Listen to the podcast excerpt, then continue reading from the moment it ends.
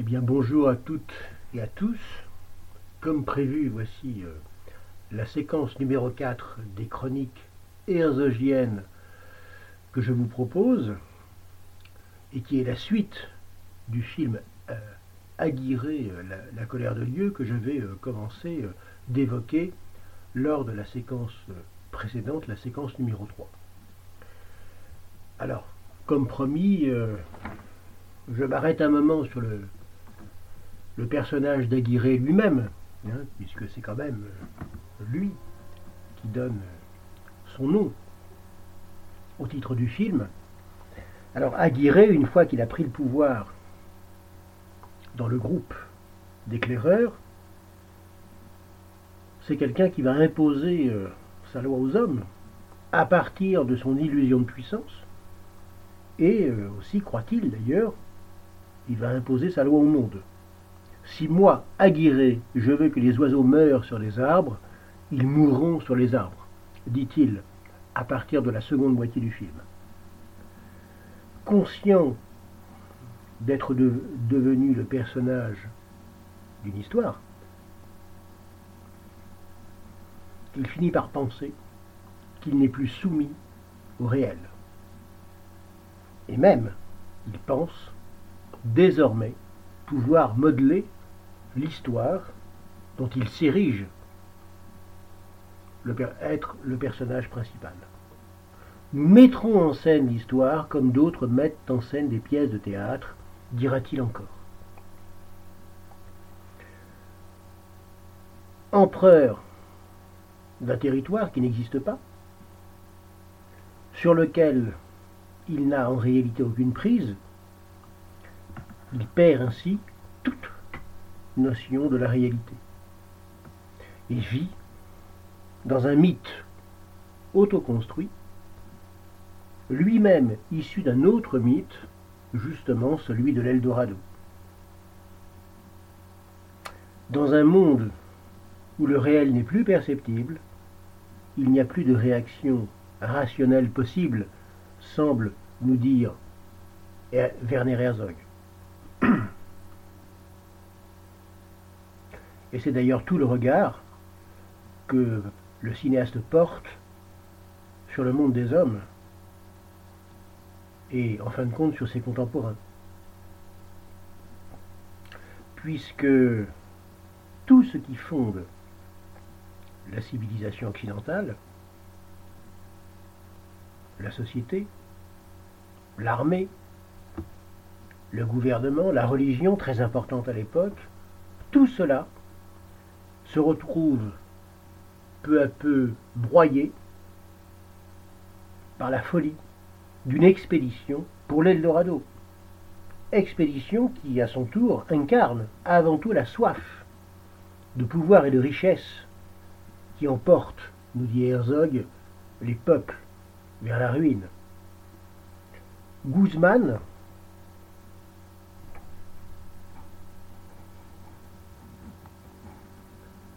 ce noble fantoche que Aguirre installe à la tête de son royaume imaginaire, et dont j'avais parlé la fois dernière, reproduit une cour royale au milieu du chaos de la jungle.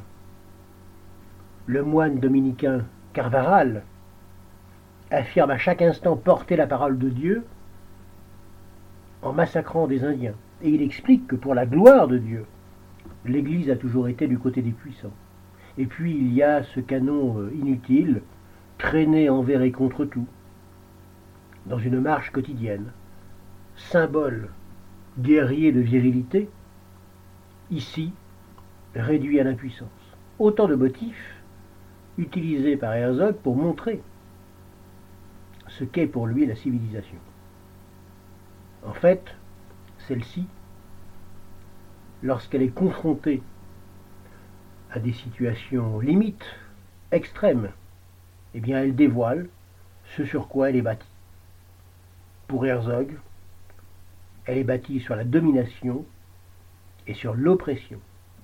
Et ici, dans Aguirre, la colère de Dieu, elle s'étend dans toute sa folie, son absurdité et même son ridicule.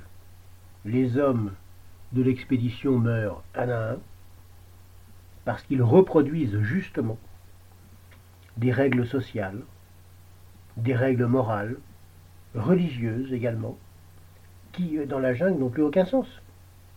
Alors que Aguirre, lui, survit parce qu'il dépasse ces conventions sociales, parce que sa vision ne s'embarrasse plus de l'idée même de civilisation.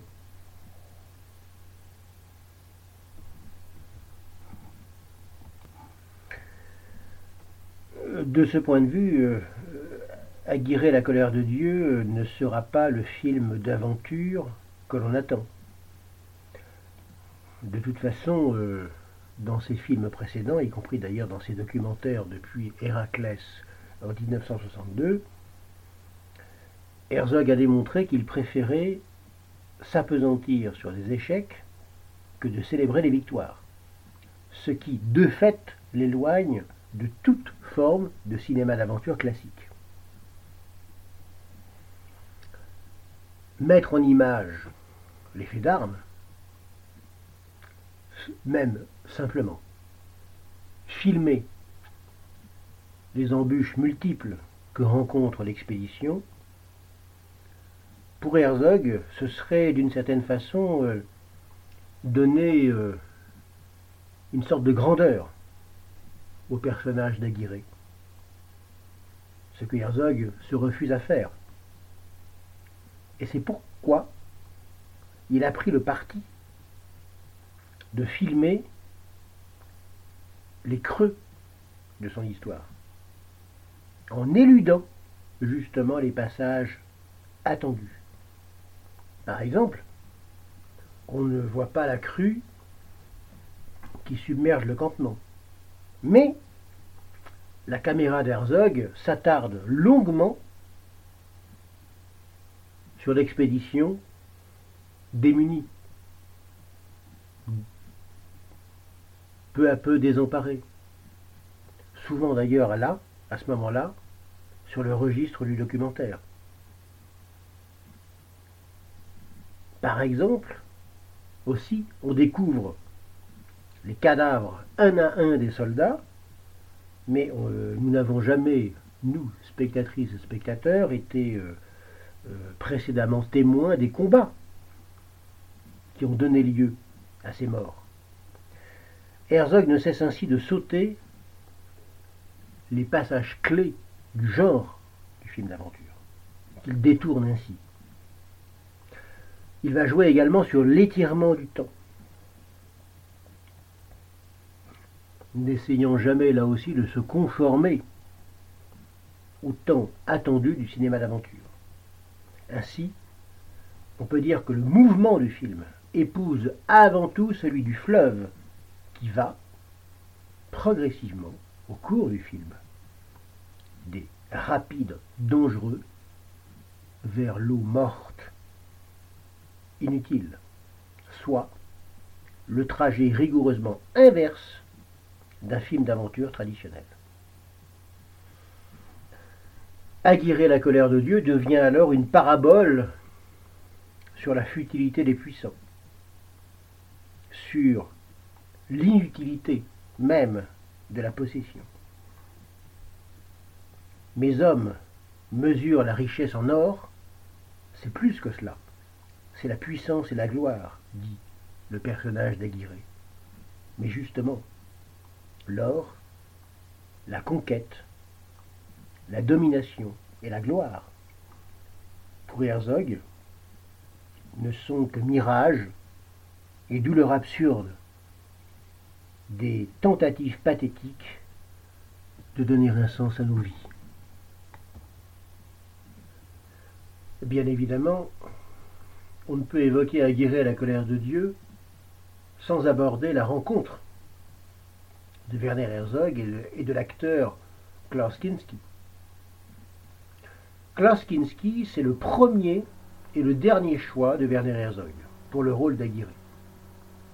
Alors, les deux hommes s'étaient rencontrés euh, de nombreuses années auparavant, quand euh, le jeune acteur Klaus Kinski, euh, qui avait à l'époque des moyens dérisoires, avait fini par louer une chambre dans l'appartement familial d'Herzog. Et euh, au cours de ces mois d'hébergement, Herzog avait remarqué jusqu'à quel point l'acteur, déjà à l'époque, et nous sommes à la fin des années 60, se livrait à des singeries qui le dépassaient, à l'évidence, des singeries souvent terrifiantes et manifestement dérangées, qui, euh, dans l'esprit du cinéaste, ont laissé une impression durable. Et des années plus tard, Herzog s'est souvenu de l'acteur lunatique et a su tout de suite qu'il était le seul capable de jouer Aguirre l'illuminé. Alors, il faut quand même se dire que l'interprétation inquiétante de Klaus Kinski dans le film de Herzog présente de véritables similitudes hein, avec euh, le véritable Aguirre hein, de l'histoire avec un grand H. Concernant le véritable Aguirre, nombre de ses soldats considéraient ses actions comme celles d'un fou. Hein, euh, celles d'un individu qui n'hésite pas à emporter tout le monde dans sa chute. Euh, on constate euh, dans le film l'utilisation constante d'un boitement. Ce boitement reflète ce qu'avait effectivement Aguirre, qui était la conséquence euh, d'une blessure de guerre. De même, les discours passionnés que le personnage principal tient à ses hommes tout au long du film. Tout cela est avéré par les historiens. Plus on avance dans le récit du film et plus la folie gagne Aguirre et le film d'Herzog. Mais cette folie émane aussi de l'acteur lui-même et semble tout autant contaminer le film du cinéaste le choix de tourner avec Loskinski,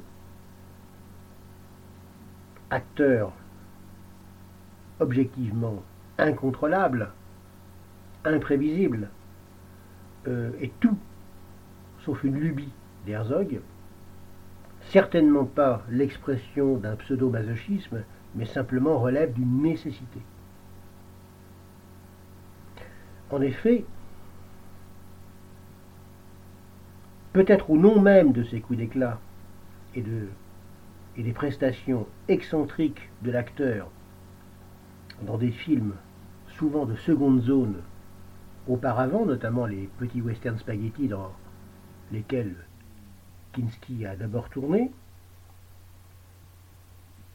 pour Herzog, il est évident que personne d'autre n'est capable d'incarner Aguirre comme plus tard d'ailleurs dans Nosferatu, Wojciech et Fitzcarraldo. Et tout comme Werner Herzog est prêt à subir les affres les plus extrêmes d'un tournage douloureux, il est prêt à se confronter au caractère imprévisible de l'acteur Klaus Kinski. De fait, le réalisateur et l'acteur auront des points de vue différents sur à peu près tout le film, sur comment le rôle doit être joué, notamment. Et ils rentreront en conflit tout au long de la production du film. Dans le même temps d'ailleurs, où les colères de Klaus Kinski terroriseront à la fois l'équipe et les membres des tribus qui ont aidé à la production du film. Déjà, la toute première scène tournée, celle où l'on aperçoit le, le Machu Picchu, donne une raison à Kinski de s'emporter. Pourquoi? Parce que Herzog le filme au milieu d'un plan large. Ça veut dire qu'il n'est pas le centre de toutes les attentions.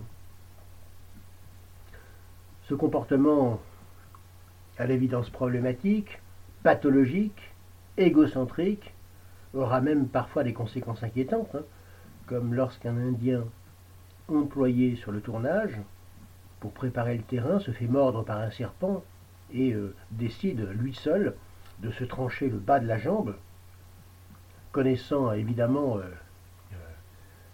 la, virulence du poison que le serpent lui a injecté en le mordant, alors que toute l'équipe est à ses côtés, on dirait presque à son chevet, Kinski, lui, pendant ce temps-là, qui n'est plus le centre de l'attention du groupe, s'emporte et hurle, car son café est imbuvable. Ainsi, Herzog doit constamment tempérer les colères homériques de l'acteur, le contrôler, l'empêcher même de quitter le tournage comme il a euh, pris euh, souvent l'habitude de le faire auparavant. Au cours d'une de leurs nombreuses altercations, peut-être euh, celle la plus connue, la plus célèbre, Kinski demande à Herzog de renvoyer, sans raison, certains membres de son équipe, notamment un assistant dédié au son. Le réalisateur refuse, ce qui provoque bien sûr la énième colère gigantesque et disproportionnée de l'acteur. Et celui-ci menace, pour la énième fois, de quitter le plateau. Et alors, Herzog le menace, à son tour, de huit coups de pistolet dans la tête en brandissant une arme. Si celui-ci quitte le plateau d'Aguirre la colère de Dieu. Et il lui promet de se réserver la neuvième balle pour lui.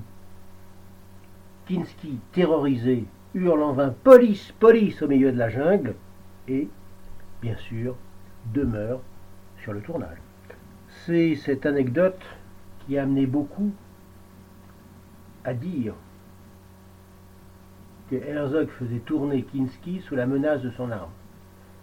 Ça, Herzog le nie depuis longtemps. Il l'a nié à plusieurs reprises euh, au cours de nombreuses interviews, expliquant qu'il n'a fait qu'abuser verbalement de Kinski, sous le feu du moment, expliquant qu'en fin de compte il bluffait. En attendant, bien sûr, l'anecdote euh, demeure, hein, parce que c'est évidemment la plus spectaculaire de toute l'histoire du tournage de Aguirre, la colère de Dieu. À une autre occasion, irrité par le bruit d'une hutte où des acteurs et des membres de l'équipe technique jouent aux cartes, Kinski, qui lui-même était armé, tire trois coups de feu, faisant sauter le bout d'un doigt d'un figurant. Nous pourrions ainsi multiplier les exemples, les anecdotes affligeantes qui émaillèrent le tournage du film. Toujours est-il que Herzog s'habitue au dérapage de son acteur principal, et afin d'obtenir la performance qu'il désire, le comportement qu'il attend, eh bien, avant chaque tournage, il finit par adopter la stratégie d'énerver délibérément Kloskinski et d'attendre que l'inévitable colère de l'acteur colérique s'éteigne. Et là, il lance sa caméra et il recueille l'immense désarroi de l'acteur, son extraordinaire fragilité, regard perdu, mystérieux.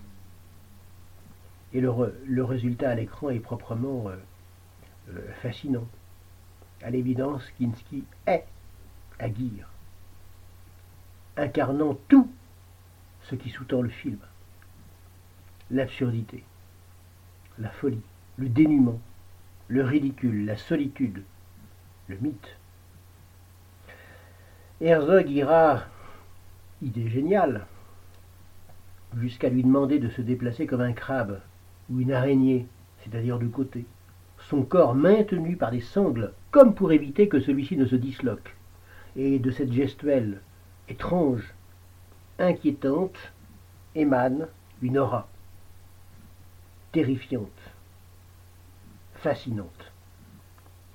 Justement, ce que recherche Herzog chez les acteurs, c'est cette aura, comme une présence naturelle, évidente, qui envahit l'écran, certainement pas le talent ou la performance de ses interprètes. L'étrangeté de ce film immobile, la folie jusqu'au boutiste de son personnage principal, bien sûr, entraîne, explique en même temps cette fatale obsession de l'or et du pouvoir. Mais cette étrangeté permanente, c'est aussi le résultat de la présence écrasante d'une jungle qui, peu à peu, semble posséder les protagonistes du récit.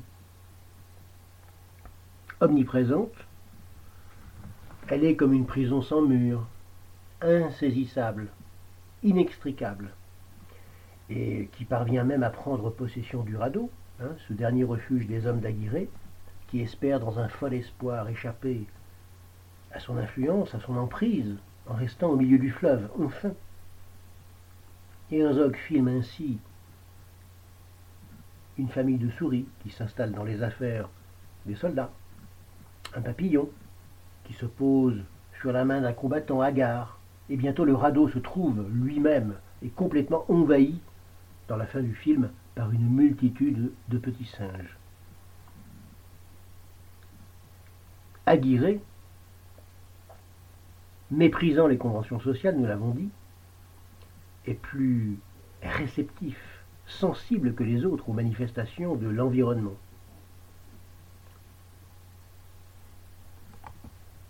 Aux signes que celui-ci semble lui envoyer, et de ce fait plus sensible à la possession, à la conquête. Quand, au plus fort de sa folie, il se lance dans un long monologue inspiré, adressé à ses hommes, on a l'impression saisissante d'avoir pénétré dans son monde intérieur, d'être en connexion directe avec les pensées délirantes de son esprit perturbé. Un paysage a comme germé en lui, un paysage torturé. Et ce paysage vient de cet environnement, de cette nature qu'il a progressivement possédée. Après ce monologue inspiré, où il se surnomme d'ailleurs la colère de Dieu, les personnages restent silencieux et c'est un cri d'oiseau qui lui répond. Cette omniprésence écrasante de la nature, la façon dont cet environnement hostile ronge les âmes et contamine les pensées, passe également par un usage élaboré de la bande sonore du film. il faut s'arrêter quand même à ça, hein, puisque la bande sonore du film est un élément absolument incontournable de l'évocation de ce dernier. Herzog va jouer sur les ambiances pour tenter de retranscrire l'oppressante présence de la jungle. Il va alors passer plusieurs semaines à enregistrer des cris d'oiseaux pour recréer un univers auditif à partir de bandes magnétiques. On en comptera 8. Donc en fait, on a affaire à un travail euh, assez complexe, très précis, qui aboutit euh, à ce résultat littéralement envoûtant pour les spectatrices et les spectateurs. Il faudrait même fermer à certains moments les yeux pour cerner, saisir, accueillir la profondeur de ce travail sur la bande son, évidemment au détriment de l'image à ce moment-là, comme à chaque fois qu'on ferme les yeux. Herzog ici travaille particulièrement sur le décalage entre l'image et le son. C'est dans ces instants particulièrement que notre perception est comme troublée, comme si un sentiment étrange nous envahissait, une sorte d'impression d'incomplétude. En fait, on retrouve cette idée que l'homme, pour Herzog, vit dans un rapport de malentendu permanent à ce qui l'entoure. Il y a toujours en fait un décalage entre le réel et la réalité.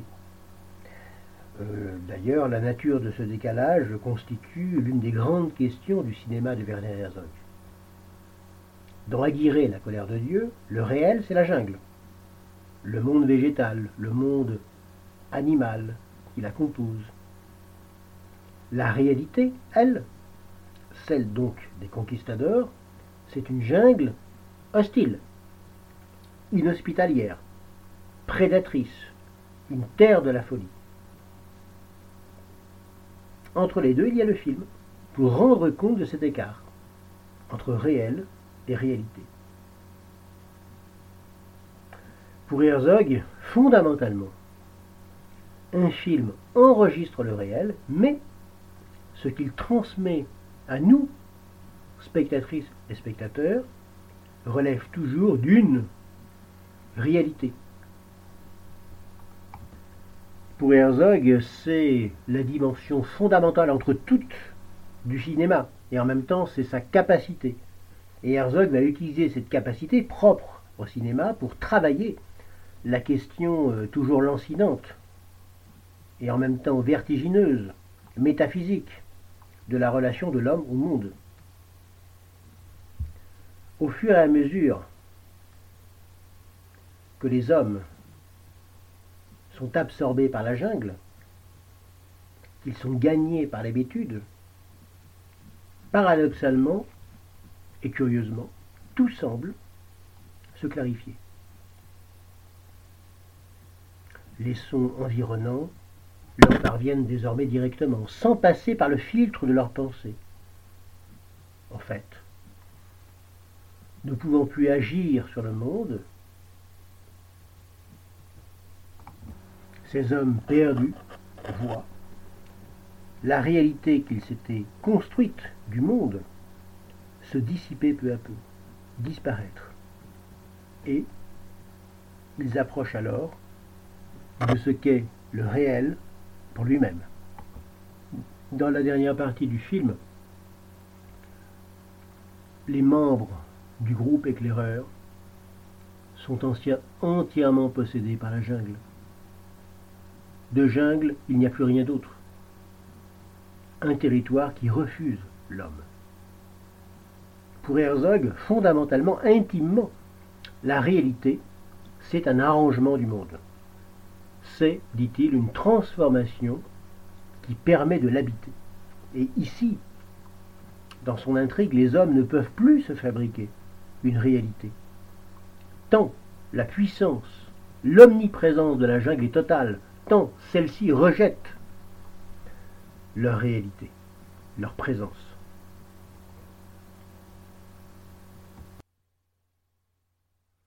Les membres de l'équipage voient leur réalité se dissoudre dans la jungle et dès lors ont l'impression d'évoluer dans une sorte de coma. L'un d'entre eux voit son cou transpercé par une flèche mais croit fermement à une hallucination. Un autre, et c'est une image célèbre du film, dira que s'il voyait un bateau en haut d'un arbre, ce ne serait qu'un songe. Et au plan suivant, son camarade lui montre du doigt un bateau perché en haut d'un arbre, comme si sa vision avait, avait pris corps. En fait, les hommes de l'équipage ne croient plus en ce qu'ils voient la frontière entre réel et réalité s'estompe. Ils sont perdus, hagards. La frontière disparaît. La jungle, la forêt, sa rumeur épaisse, a triomphé de leur raison. Ce faisant, ils atteignent un état d'hébétude qui leur permet de voir le réel de manière très claire. Leurs arrangements avec le monde ont volé ainsi en éclats. Et l'expérience extatique qui en émane, cette extase, deviendra d'ailleurs l'un des grands credos du cinéma de Herzog. Altération des repères habituels, hébétude, extase ce réel enfin atteint s'exprime dans le film avant tout par une sensation d'éternité. Et nous, spectatrices et spectateurs, nous ressentons vraiment la jungle comme cette terre ancestrale, en sommeil, en suspens, qui vit et respire à un tout autre rythme que celui des hommes en vous remerciant de votre écoute Et à très bientôt pour une séquence prochaine consacrée à Werner Herzog.